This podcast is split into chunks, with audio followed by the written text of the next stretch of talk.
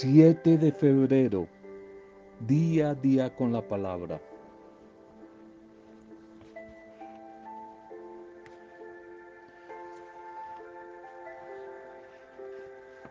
Unas diferentes maneras y quizás expresivas de manifestar el amor.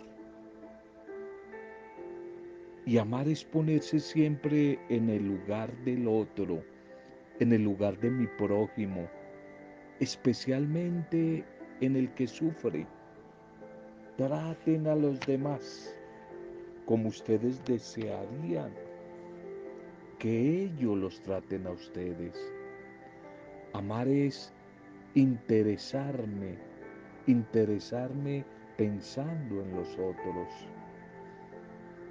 Cuando yo ya sea viejo, ¿cómo me gustaría que los demás me trataran? Si yo fuera un superior en algún cargo, desearía que los súbditos me trataran como trato yo a mis superiores. Como cada uno tratemos a los demás. Así seremos tratados. Y con la vara con que midamos, con esa misma vara vamos a ser medidos. Mateo 7.1. Una manera de demostrar afecto, de demostrar amor, es interesarme por los demás. Interesarme por mi prójimo.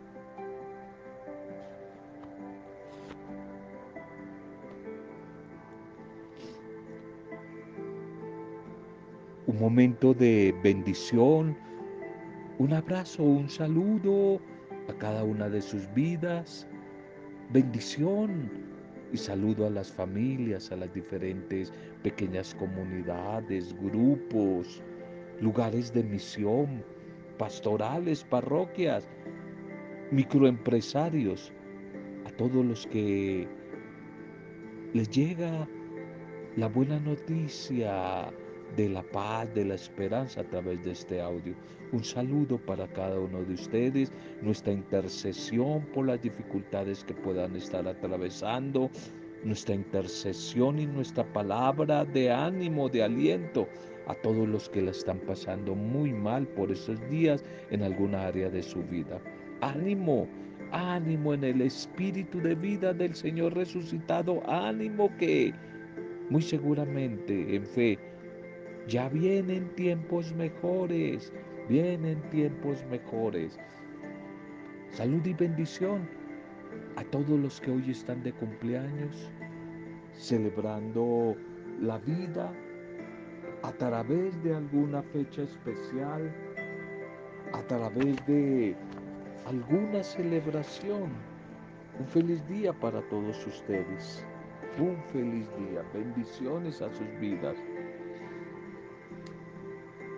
Vamos a un primer mensaje para, para este día, para hoy y para mañana. Quisiera compartirles unos testimonios, unas experiencias de, de un libro que estoy leyendo sobre experiencia de fe cristiana en medio de las guerras. Especialmente por ahí estoy leyendo algo sobre la Segunda Guerra Mundial, que cómo en medio de la violencia también el Espíritu del Señor empieza a moverse. Y hoy y mañana quisiera compartirles como dos reflexiones de el mover del Espíritu de Dios, del amor del Señor a través de, de la guerra. Un personaje que estoy en estos días meditando.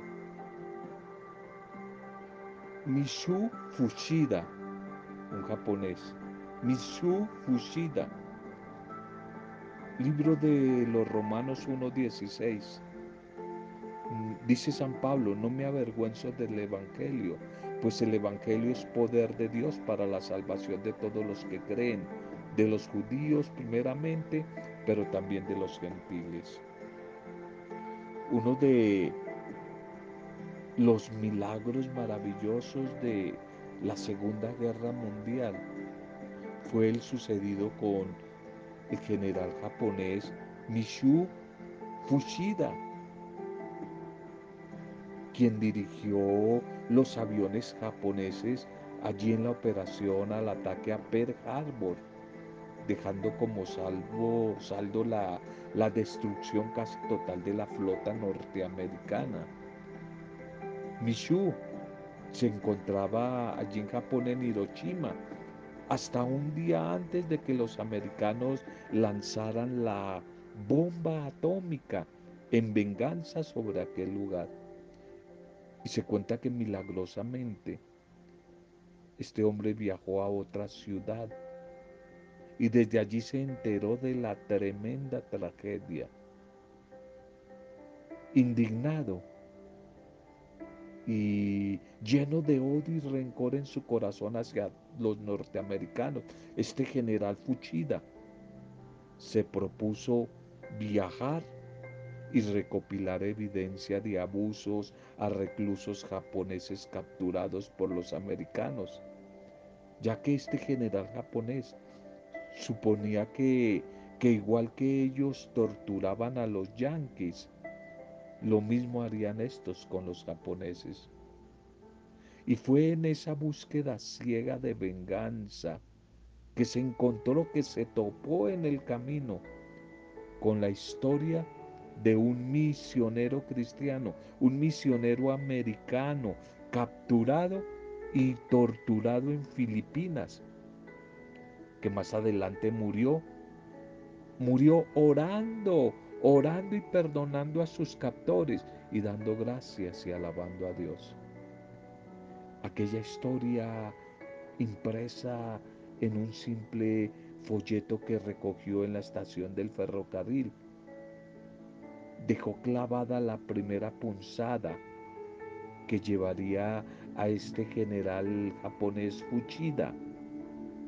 Lo llevaría a los pies de Dios, a conocer a Dios, a experimentar a Dios.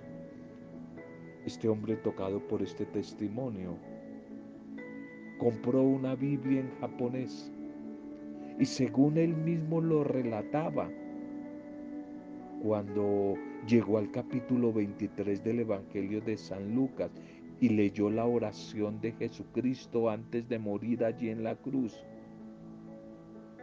perdonando, pidiendo, intercediendo ante el Padre para que perdonara porque no sabían lo que hacían.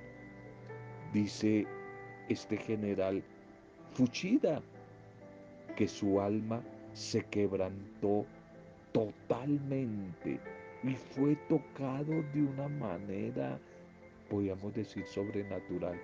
Y allí comenzó ese proceso de cambio, de conversión ese proceso de un nacimiento nuevo.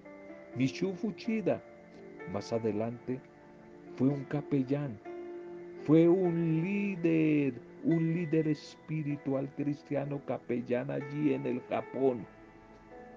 Y más adelante volvió a Estados Unidos, volvió a Norteamérica, pero ya no para vengarse, ya no para colocar bombas, sino para realizar una misión evangelística y fue llamado amigo de los Estados Unidos. De enemigo que se quería vengar, fue llamado por los gringos, fue llamado por Estados Unidos, amigo de Estados Unidos. Él rehusó aceptar la posición más alta en las fuerzas aéreas japonesas y más bien dedicarse de tiempo completo a Dios, a servirle a Dios, a evangelizar, a llevar el anuncio de su palabra y llevar muchas vidas al conocimiento de Jesús. ¿Sabes unas cosas? ¿Sabes algo? No hay corazón tan duro. Cuidado con eso porque a veces juzgamos muy a la ligera. No hay corazón tan duro ni conciencia tan entebrecida que el poder de Dios, que la misericordia de Dios, que la compasión de Dios concentrada en el Evangelio de Jesús no pueda penetrar, no pueda transformar. Este general japonés Fuchida se salvó de la bomba atómica en Hiroshima, pero no pudo soportar la explosión de amor, de gracia, de perdón, de misericordia, de compasión que emana de la cruz de Cristo. Porque como dice San Pablo, porque el Evangelio es poder de Dios para salvación a todos los que creen. Te pregunto, ¿has experimentado el poder misericordioso, el poder salvador, el poder en acción de Jesús en tu vida? Si no lo has experimentado, te invito a que ahora mismo en clave de oración te acerques a Él, le pidas perdón, lo invites a que venga a tu vida. Y le pidas que con su espíritu venga y destruya todo lo malo que hay en ti y empiece a construir tu ser en un proceso de conversión y en un proceso de una vida nueva. El poder más grande que ha revolucionado el mundo es el poder del Evangelio. Es el poder de la buena noticia, la buena noticia del amor del Señor, del amor de nuestro buen Dios.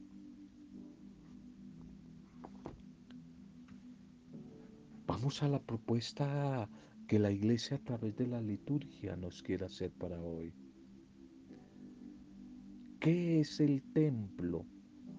En la primera lectura se nos va a hablar del templo famoso y lujoso templo que Salomón le construyó al Señor. Pero nos surge una pregunta, ¿qué es el templo? ¿Lleno de su gloria? ¿Qué es el templo? La primera lectura es del libro primero de los Reyes, capítulo 8, 1 al 7 y 9 al 13. Acarrearon el arca de la alianza al santo de los santos y la nube llenó el templo del Señor. Por aquellos días congregó Salomón a los ancianos de Israel en Jerusalén, todos los jefes de las tribus y los cabezas de familia de los hijos de Israel ante el rey para hacer subir el arca de la alianza del Señor desde la ciudad de David, Sión. En torno al rey Salomón se congregaron todos los varones de Israel. Y en el mes de Tanín, el mes séptimo, por la fiesta, vinieron todos los ancianos de Israel y los sacerdotes condujeron el arca e hicieron subir el arca del Señor a la tienda del encuentro con todos los objetos sagrados que había en ella. El rey Salomón y todo Israel, la comunidad de Israel reunida en torno a él ante el arca, sacrificaron ovejas y bueyes en número no calculable ni contable los sacerdotes acarrearon el arca de la alianza del Señor al santuario del templo, el santo de los santos a su lugar propio, bajo las alas de los querubines. Estos extendían sus alas sobre el lugar del arca, cubriendo el arca y sus vidales. No había en el arca más que las dos tablas de piedra que Moisés depositó allí en el Ored las tablas de la alianza que estableció el Señor con los hijos de Israel cuando salieron de la tierra de Egipto, cuando salieron los sacerdotes del santuario, pues ya la nube había llenado el templo del Señor y no pudieron permanecer ante la nube para completar el servicio, ya que la gloria del Señor llenaba el templo del Señor. Dijo entonces Salomón, el Señor puso el sol en los cielos mas ha decidido habitar en densa nube. He querido erigirte una casa para morada tuya, Señor, un lugar donde habites para siempre. Amén. Amén, amén. Al rey Salomón quizás se le recuerda, además de su fama de sabio, el más grande de los sabios, porque fue quien mandó construir el primer gran templo para Dios en la ciudad de Jerusalén, quizás hacia el siglo décimo antes de Cristo, en la fiesta de los tabernáculos, cuando el pueblo conmemoraba el tiempo en que sus padres habitaron bajo las tiendas antes de entrar a la tierra prometida.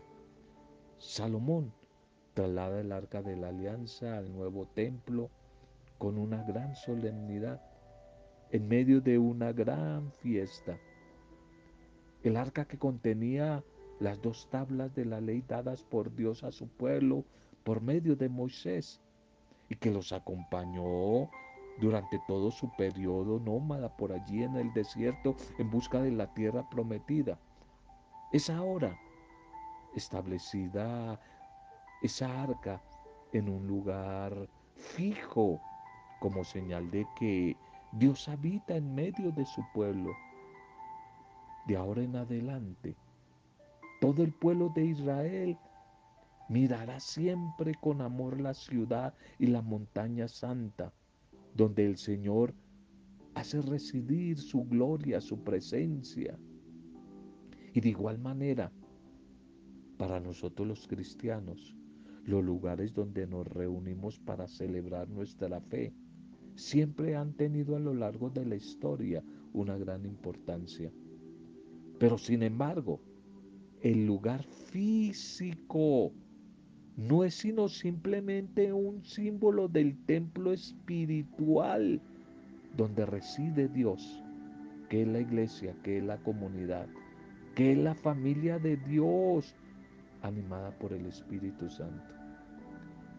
Y es a partir del Señor Jesús donde Dios no se encasilla, circunscribe ya a un espacio geográfico, geográfico eh, físico determinado por el ser humano, sino que se nos muestra en cada persona. Ese es el templo vivo, cada persona, la vida humana, cada persona que sale a nuestro encuentro en el camino de la vida. Ahí Dios habita en el mundo de múltiples formas y espera siempre que como mujeres, que como hombres discípulos suyos, sepamos amarlo, reconocerlo, honrarle en la vida de la otra persona, respetarle y seguirlo, no solo de palabra, sino con una vida comprometida en la construcción de una sociedad, una sociedad más justa, una sociedad humana. Esta experiencia del templo que relata la primera lectura tuvo que haber sido muy emocionante, tanto para los lectores como para los oyentes israelitas que encontraban en el templo una de tantas visibles manifestaciones de que Dios siempre cumple lo que dice. El templo es el lugar en donde Dios se acerca al, hombre que viene a buscarlo y se manifiesta Dios, lo escucha, sale a su encuentro y lo salva y lo perdona. El día de la inauguración del templo, Dios manifiesta su presencia por la nube, como en el Éxodo. La nube que es signo visible de la presencia de Dios que camina, camina con su pueblo. Yahvé, el Dios Yahvé, es el Señor de la historia y de toda la creación. Por tanto, su presencia no puede localizarse en un solo lugar. El templo de Jerusalén no es el espacio único y exclusivo de la presencia y de la acción de Dios. Definitivamente no es un lugar sagrado que pone bajo el control de los seres humanos su voluntad o ese excepcional lugar como algunos lo veían y también ven hoy los templos como lugares mágicos donde tienen lugar sucesos maravillosos y sobrenaturales, convirtiéndose en una excusa para llevar una especie como de doble vida, porque somos uno durante la liturgia que celebramos allí en el templo y otros muy distintos en la calle. El templo para muchos como en la antigüedad es el lugar sagrado, pero la vida, la vida por donde ande no es el lugar sagrado, cuando es lo contrario, la vida es la sagrada, la vida es la que es sagrada. El Evangelio para hoy, Marcos capítulo 6, 53, 56. Todos los que le tocaban a Jesús se curaban. En aquel tiempo terminada la travesía, Jesús y sus discípulos llegaron a Genezaret y desembarcaron, y apenas desembarcaron, los reconocieron y se pusieron a recorrer toda la comarca. Cuando se enteraba la gente dónde estaba Jesús, le llevaban enseguida los enfermos en camillas. En los pueblos, ciudades y aldeas donde llegaba, colocaban a los enfermos en la plaza y le rogaban que les dejara tocar al menos la orla de su manto, y a los que le tocaban se curaban, se curaban. Amén, amén.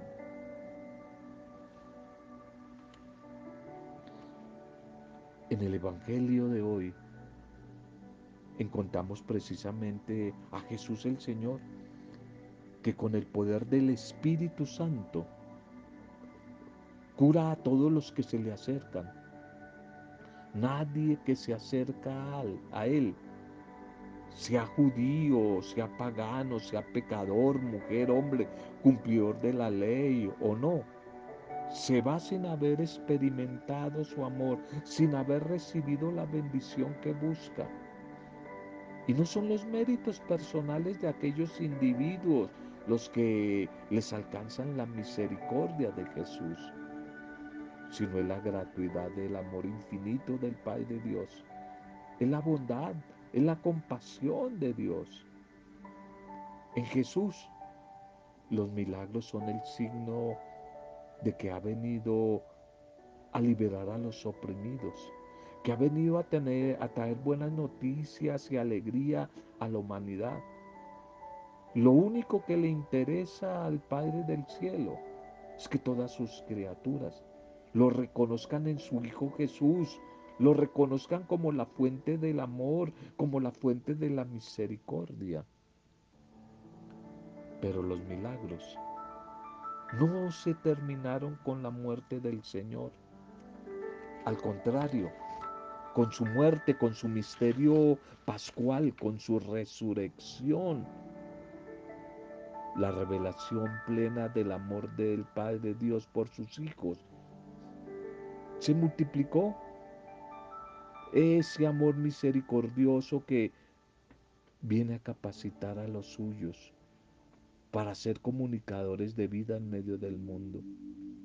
Y ese precisamente fue el encargo que recibió la iglesia de su Señor. Como quizás dijimos anteriormente, somos templos del Espíritu Santo, entonces estamos capacitados por Dios para realizar los signos que Jesús hizo, curar enfermos, expulsar demonios, perdonar pecados, etcétera, etcétera. Es decir, de una u otra manera, ser sus testigos para que nuestros hermanos en Él tengan vida abundante. Una vida con propósito, con sentido, con esperanza. De tal manera que se trata de tener siempre la certeza de que donde quiera que vayamos, en el nombre del Señor, Él hará una obra maravillosa en la vida de todos aquellos a quienes nosotros prestemos un servicio con amor. Prestemos un servicio, un servicio con amor. Dios el Señor ya no está escondido tras el velo del templo. No cabe duda que han cambiado mucho las cosas desde que desde aquellos tiempos de Salomón Quizás esta es la razón por la cual Marcos hoy nos describe de un modo un poco muy figurativo, una escena que muestra el cumplimiento de las promesas mesiánicas anunciadas por los profetas desde la antigüedad. Ahora es posible a todos reconocer y tocar a Dios como testimonio verdadero de su presencia, de su presencia sanadora, liberadora en medio de su pueblo. Desde las diferentes realidades. No necesitamos ir a un lugar específico para experimentar su bendición, su amor. Los milagros son un signo para los creyentes y no buscan ganarse la fe de los incrédulos para quienes adhieren a Jesús. Son un mensaje, son un acontecimiento en el cual descubren palabras de esperanza, palabras que Dios le dirige a los suyos para animarlos, para motivarlos en la esperanza en medio de tiempos difíciles.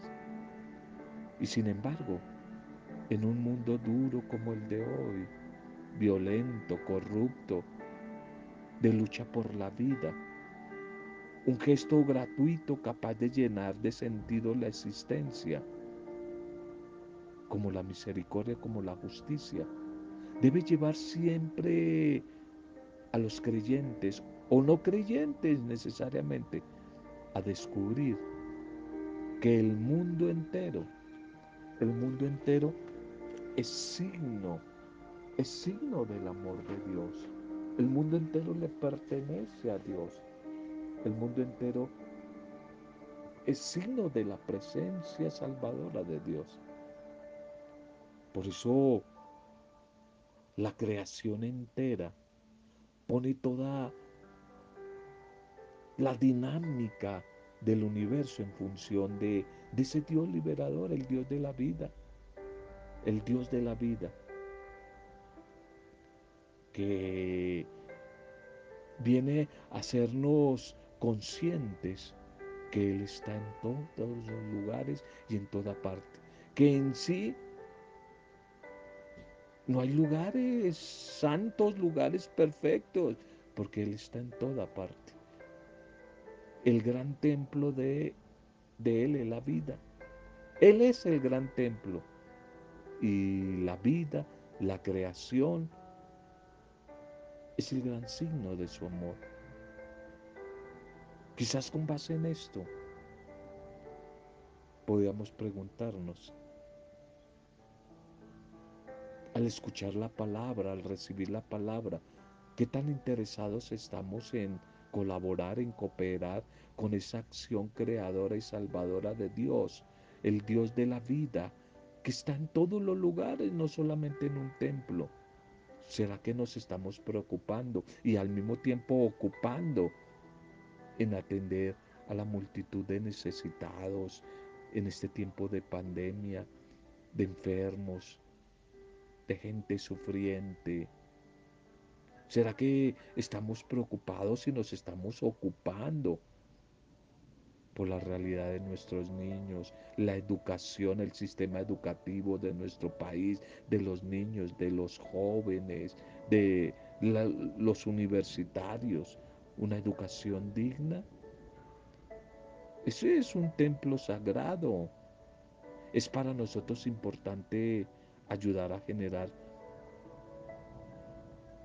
nuevos empleos, empleos alternativos en nuestros pueblos, en nuestras ciudades.